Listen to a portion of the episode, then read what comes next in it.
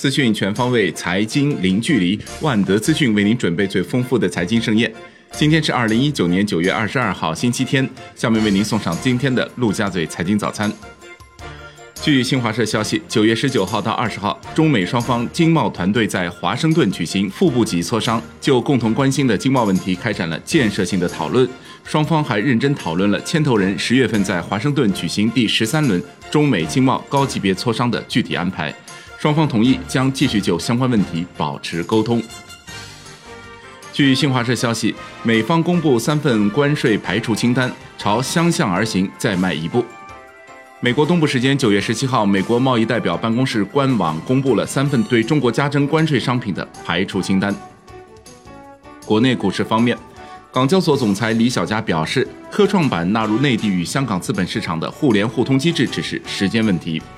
港交所推动资本前移服务生物科技，科创板提供新选择。针对新股上市破发等情况，目前港交所正在尝试通过技术手段大规模压缩定价到交易时间，拟将 T 加五压缩到 T 加一，甚至有可能 T 加零，预计明年改革。上交所官员称，目前科创板上市公司有二十九家，这些企业都表现出非常好的成长性，均是研发驱动型企业，具有非常突出的科技创新能力，同时也有比较稳健的商业模式。相信未来交易所会从资本角度，在支持创新、支持生物医药发展方面发挥更大的作用。截至目前，科创板融资余额为三十一点三六亿元，融券余额为十八点三七亿元，融资余额为融券余额的一点七一倍。同时，A 股市场融资余额为融券余额的七十点六八倍。多位知情人士透露，中国太保执行董事总裁贺青将调任国泰君安，接替杨德宏，成为国泰君安新任掌门人。国泰君安方面可能最近几日就会公布相关事宜的进展。截至九月十八号，已有七家 A 股上市券商收到了交易所的半年报问询函，券商股票质押业务隐患是交易所关注的重点。据不完全统计，今年上半年超十家上市券商因股票质押业务计提资产减值近十八亿元，S D 股成为了券商股票质押回购业务频繁踩雷的重灾区。港股将迎最袖珍内地城商行，新疆银保监局已批复同意新疆汇合银行赴港上市，发行不超过四点七一亿股港股。除汇合银行外，还有至少六家内地城商行。早前明确透露赴港上市意图，包括等候聆讯的贵州银行以及阜新银行、威海市商业银行、遂宁银行、达州银行和富滇银行。九月，在为数不多的个股增持案例中，地产类上市公司被其实控人或其他产业资本增持的占比较多，如滨江集团、广宇集团、金融街、卧龙地产、湘江控股等。业内人士看好地产股的估值优势。金融方面。十二万亿券商资管最新排名出炉，二季度十家券商资管月均主动管理规模超过一千亿元，其中中信证券、国军资管、华泰资管、广发资管和中信建投证券分列月均主动管理规模前五名，分别为四千零七十亿元、三千六百零八亿元、两千四百五十七亿、两千一百六十亿元和一千九百九十九亿元。中国互联网联合辟谣平台向央行求证，证实网传数字货币推出时间及参与机构等均为不准确信息。关于数字货币相关工作进展，人民银行会实时披露，请以官方信息为准。楼市方面，因违规向楼市书写，九月中旬，中信信托、建信信托两家头部信托公司遭罚。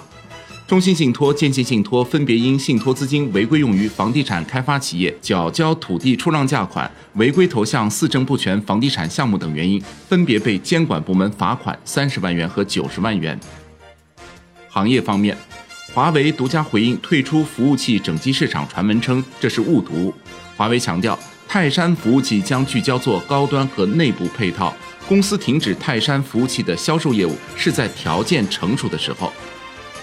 全球最大可再生柴油制造商奈斯特来到上海，收地沟油炼航空燃油。未来该业务将持续扩展到中国其他大型城市。二零一九先进制造业集群白皮书发布，深圳、武汉、合肥三个为新一代信息技术领域典型集群。西安、长沙、株洲三个为高端装备领域典型集群，上海、张江、江苏泰州两个生物医药领域典型集群，以及宁波、苏州两个先进材料领域典型集群。中国集成电路市场发展白皮书发布，中国集成电路产业三业占比趋近合理，向三比四比三的黄金比例调整。二零一八年，中国集成电路市场销售额增速为百分之十二点五，但是由于众多应用领域需求疲软，预计二零一九年市场规模增速或将下滑。国际股市方面，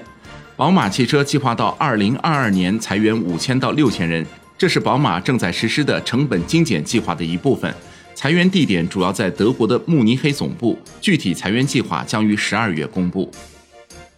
美国谷歌公司宣布。未来两年内将在欧洲各地大幅增加投资，其中六亿欧元明确用于扩建在芬兰的数据中心。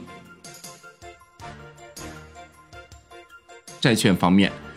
国军固收认为，五 G 时代下，华为产业链有望迎来长达十年的黄金投资机会。目前转债市场中有七只个券处于华为产业链中，未来有望受益于华为的快速成长。中金固收称。四季度经济在地产调控和财政前高后低的影响下，会低于市场预期，从而带来预期差下、利率进一步走低的机会。信用层面，四季度维稳因素或将逐渐减弱，企业盈利恶化已经开始加速，到期和回售量仍然较大，绝大多数投资者预期违约会再度增多。以上内容就是今天陆家嘴财经早餐的精华内容，感谢您的收听，我们明天再会。